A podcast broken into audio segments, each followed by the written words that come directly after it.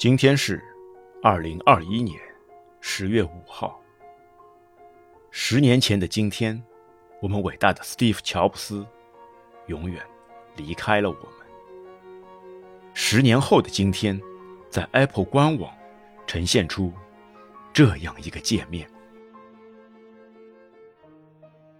我们亲爱的 Steve，来自 Steve 家人的一封信。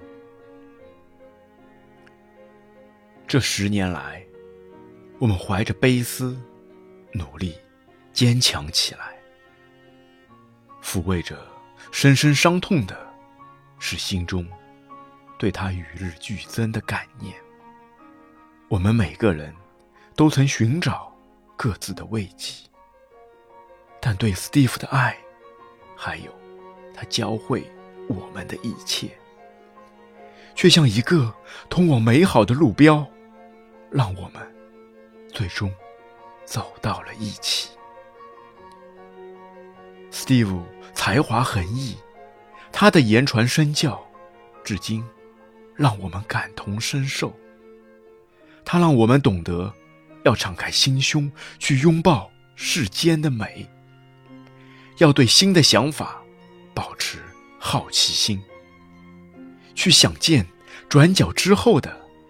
那片风景，最重要的是始终以初学者的心态谦逊求知。今天，我们依然学着以他的眼光去看待许多事物，但他也教导我们要有自己的眼光。他给了我们生活的才具，让我们受益良多。我们最大的慰藉之一，是眼前一切的美好，都让我们想到了 Steve。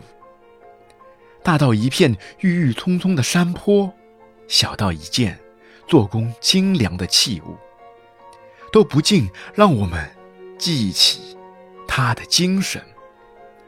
即使在饱受病痛折磨的那几年里，他也始终坚信存在于生命中的美。我们很想他，再多的追忆，也不足以表达心底那份思念。有他这样的丈夫，这样的父亲，是我们一生的福气。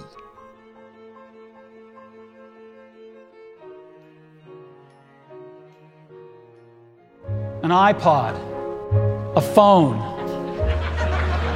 and an internet communicator. An iPod, a phone. Are you getting it? And we are calling it iPhone.